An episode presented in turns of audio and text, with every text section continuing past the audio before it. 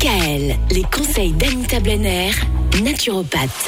Les produits laitiers ne sont pas nos amis pour la vie. Pourtant, Anita, on sait que dans les produits laitiers, il y a du calcium. Le calcium, c'est bon pour les os. Si on arrête les produits laitiers, où est-ce qu'on va aller le chercher, ce calcium?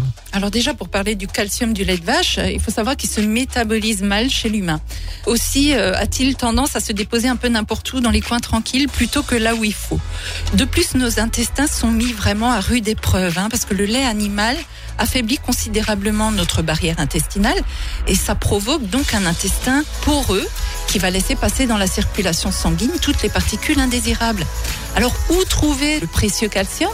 Ben, Dans quasiment tous les légumes et plus particulièrement les légumes verts. Les épinards, le cresson, le persil, le brocoli, tous les choux, mais aussi dans les légumineuses, haricots blancs, rouges, quinoa. Les graines de sésame en sont très riches, également les graines de chia. Les oléagineux sont très riches en calcium, magnésium, potassium. Là, on parle de noix, noisettes, amandes. Et il y a un produit qui est très, très, très, très riche en calcium, ce sont les algues, hein, ainsi que les plantes aromatiques. Il faut penser à l'origan, persil, ciboulette. Dans les fruits, on en trouve notamment dans les figues, les dattes, les pruneaux, les oranges aussi, la rhubarbe.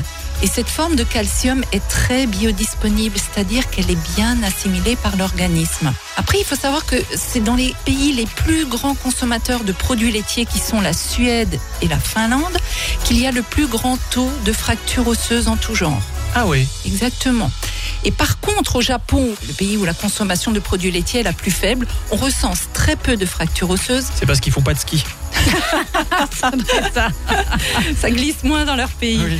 Mais il y a également très peu d'ostéoporose et très peu de cancer du sein. Hmm. Donc à méditer. Voilà. Eh ben, c'est intéressant tout ce que vous nous dites. Merci pour euh, tous ces bons conseils que vous nous donnez chaque jour, Anita. On se retrouve non pas demain, puisque demain c'est samedi, mais c'est pas grave. Vous savez que si vous avez envie d'écouter et de réécouter les chroniques d'Anita, vous pouvez le faire même le samedi, même le dimanche, même le soir, même la nuit. C'est vous qui voyez. Rendez-vous pour ça sur le www.radiodkl.com. Bon week-end, à lundi. DKL. Retrouvez l'ensemble des conseils de DKL sur notre site internet et l'ensemble des plateformes de podcast.